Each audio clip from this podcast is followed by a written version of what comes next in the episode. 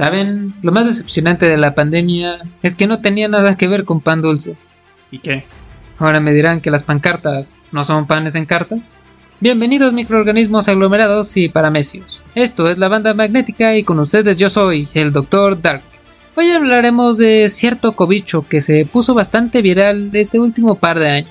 Quisiera comenzar diciendo que no todo fue tan malo con la pandemia, ignorando claro que no nos dieron pan. Para un sujeto feo como yo, el uso de mascarillas sí que me vino bien. Y como además soy medio social, el distanciamiento social me quedó perfecto. Aunque de hecho yo ya era un experto en eso. Y claro, lo mejor fue poder darle un enorme te lo dije a todo mundo. Pues yo siempre le dije a todos que eventualmente un virus causaría una pandemia. Hey, solo necesitas poner un poco de atención en tus clases de biología para ver lo obvio que era. Bueno, pues se tenía que decir y se dijo. Sin embargo, sé que no todos comparten mi opinión, y la pandemia sí que les cambió la vida. De hecho, muchos buscan culpables, como los gringos que no paran de apuntar al gigante asiático, a lo que, pues de hecho, les daré toda la razón. Sí, es culpa de los chinos, pero no por la razón que creen. Podría hablarles sobre ciertas prácticas con animales, pero eso lo dejaré para después porque es otra lección que podemos aprender.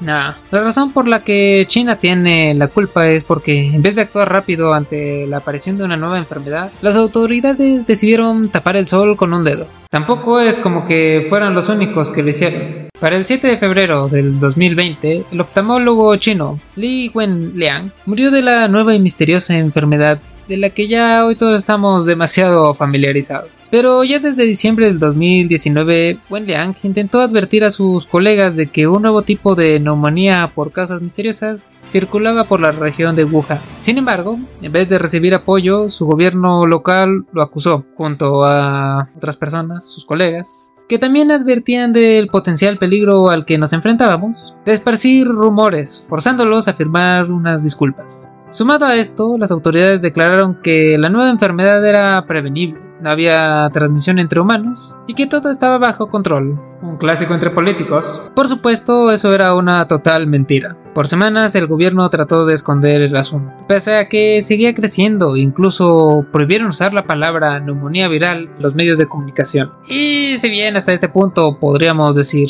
vaya, ¿quién nos puede culpar? Nadie quiere ser el epicentro de una nueva enfermedad, pues de hecho es justo por lo que los podemos culpar, por elegir mantener la calma por sobre el bienestar verdadero. Cada segundo que decidieron esconder que había una nueva enfermedad fue un segundo que el cobicho tuvo para seguir esparciéndose. Y es que su crecimiento es exponencial, por lo que cada segundo se convertía en un problema más grave, en proporciones catastróficas, hasta que pasó lo que era obvio que pasaría así, dejó de ser contenible. Y ahí es cuando finalmente se admitió que había un pequeño problema, pero ya era muy tarde para eso, ya no había vuelta atrás. Pero eso no fue lo único que hicieron mal. El código genético del virus fue filtrado. Y eso fue todo un game changer. Pero si fuera por el gobierno chino, pues no tenemos ni idea de cuándo lo hubiéramos tenido público. Si lo anterior era entendible, esto ya fue obstrucción tal cual de encontrar una solución a un problema que la verdad a ese punto ya era global. Solo que no lo sabíamos. Más bien, si sabías algo de ciencia, sí que lo sabías. Los demás, no. Otra razón para que la gente ponga atención en sus clases de ciencia. Tomó una pandemia para que la gente se diera cuenta de esto. Quizás tome otra para que la gente realmente haga algo. Al menos el resto del mundo actuó mejor, ¿cierto? ¿Cierto? El que esté libre de pecado, que arroje la primera piedra. Pues Trump, presidente de Estados Unidos en aquel entonces, lo descartó como una simple gripecita. Y sí, es una gripe, pero mucho, mucho más letal. En Europa, países como Italia y Reino Unido también subestimaron la situación. Pese a que a esas alturas era claro para cualquier persona sensata que teníamos un grave problema frente a nosotros. Y esto se repitió alrededor del globo. De hecho, por parte de muchos gobiernos la idea era dejar que el cobecho pasara como Juan en su casa cosa que los expertos desaconsejaron. Ya saben, por eso de que era obvio que ese pequeño problema no era tan pequeño y abrumaría a los sistemas de salud. Si no le tuviera tanta estima al intelecto humano, pensaría que estaban ignorando a los científicos y médicos por completo. Oh, espera, yo no lo tengo estima al intelecto humano y los estaban ignorando.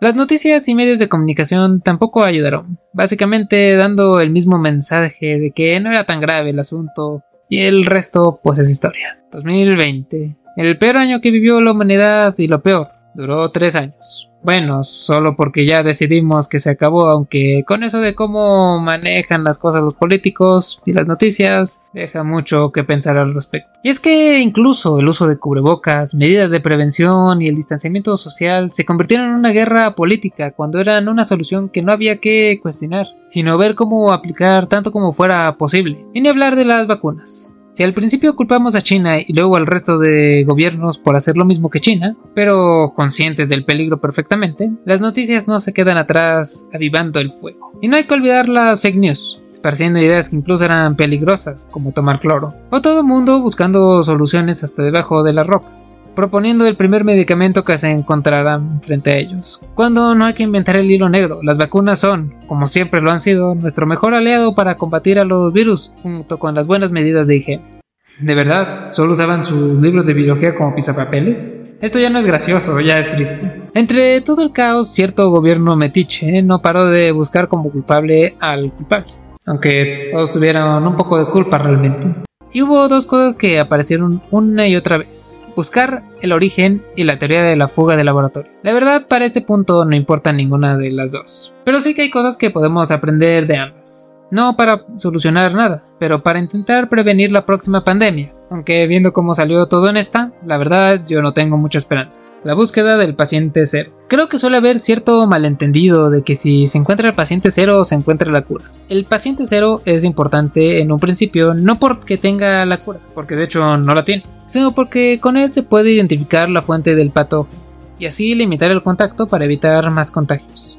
Además de poder poner en cuarentena a todos los que tuvieran contacto inicial. Algo así como tratar el problema desde la raíz antes de que crezca demasiado. A estas alturas podemos ver que eso ya no es relevante. Por un lado, por todo lo que hizo China que evitó esto. Y por otro lado, porque el virus ya no importa de dónde venga, ya está en todos lados. Siempre tendrá reservas, si no en humanos, en animales. Pues no hay que olvidar que se reportaron casos de cobicho en muchos animales gatos, perros, bisones. Una de las teorías, y también un meme, era que el virus se transmitió por el consumo de animales salvajes. Hashtag sopa de murciélago. Fuese o no el caso, sí que es una posibilidad. Pero más que eso, algo de lo que podemos aprender, porque cosas similares han pasado antes, virus Nipah, influenza. El problema no está en comer un animal raro, sino que sea exótico ya que eso significa que es un animal que no suele tener contacto con humanos y por lo mismo tiene enfermedades con las que jamás hemos tenido contacto. Y mientras que en su hábitat no es un problema, para nosotros puede ser en extremo letal, una vez que logra saltar a nosotros.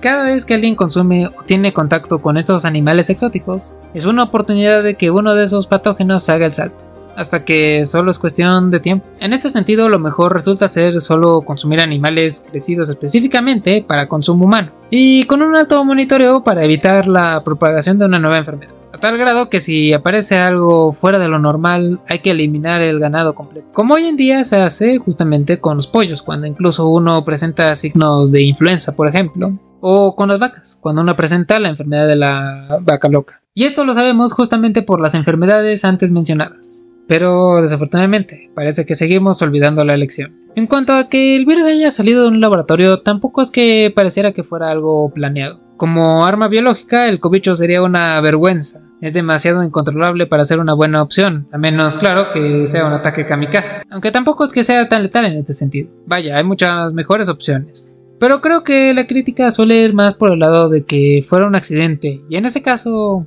¿qué querrían hacer? ¿Cerrar los laboratorios de bioseguridad nivel 4? Eso sería pegarse un tiro en el pie. Esos laboratorios son nuestra primera línea de defensa contra potenciales pandemias antes de que siquiera ocurran. Aunque pensándolo bien, con eso de que ni siquiera escuchan a los científicos, igual no importa.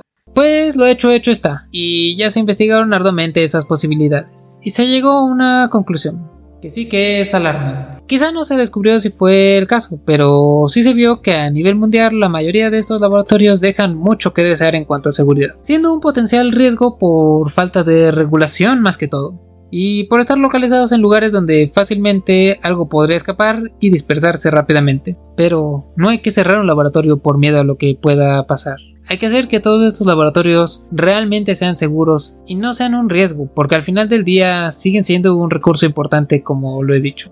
De lo contrario, la próxima vez sí que podría ser un virus que salga de un laboratorio, y ese laboratorio podría estar en cualquier parte del mundo. La salud pública es un problema de todos. Por último, quisiera retomar el tema de las vacunas. Pues otra de esas ideas que siempre estuvo presente es la de la Big Pharma. Y la idea de que la pandemia fue planeada. Hashtag pandemic. Si bien la industria farmacéutica tiene sus muchos, muchos problemas, incluso la rápida aparición de la vacuna tiene que ver con prácticas cuestionables, pero necesarias bajo las circunstancias. No me refiero a conspiraciones, me refiero a que apresuraron las cosas dejando un tanto de lado la seguridad en cuanto a hacer la vacuna, aunque al final todo salió bien. No necesitamos de una conspiración para ver que también podríamos culpar a las farmacéuticas de no hacer más por detener la pandemia. Y de nuevo, los gobiernos tienen que ver aquí. A lo que me refiero es que si realmente hubiéramos querido acabar con el cobicho, no basta con tener vacunas, también tienen que llegar a todos. Y eso incluye a los países más vulnerables, donde ni siquiera se pueden seguir las medidas básicas de higiene, menos podrán adquirir vacunas. Quizá incluso esos deberían haber sido los primeros países en recibir vacunas, lo cual probablemente implicaría que las pagaran ya sea otros países o las mismas farmacéuticas.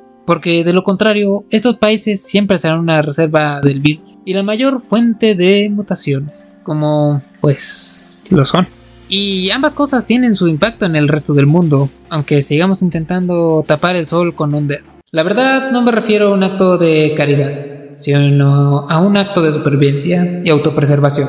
Sé que las farmacéuticas son un negocio, pero no lo sé, quizás no deberían serlo. Y ya para concluir, por otro lado, solo me pregunto, ¿realmente podremos haber detenido este enemigo invisible? No lo sé, pero nunca es tarde para prepararse para el siguiente, porque solo es cuestión de tiempo, como lo hemos visto, una bomba de tiempo. Tic tac, tic tac. Pues espero que este video sea tan viral como el cobicho y los contagie de ganas de compartirlo con todos. Incluso ese tío conspiranoico que todos tenemos. Esto fue la banda magnética. Nos pueden encontrar en Instagram y Facebook como la banda magnética y pueden seguir nuestro podcast en YouTube, Spotify y iHeartRadio o escribirnos a bandamagnéticapodcast.gmail.com. Repito, bandamagnéticapodcast.gmail.com. Yo soy el Dr. Darkness. Manténganse eléctricos.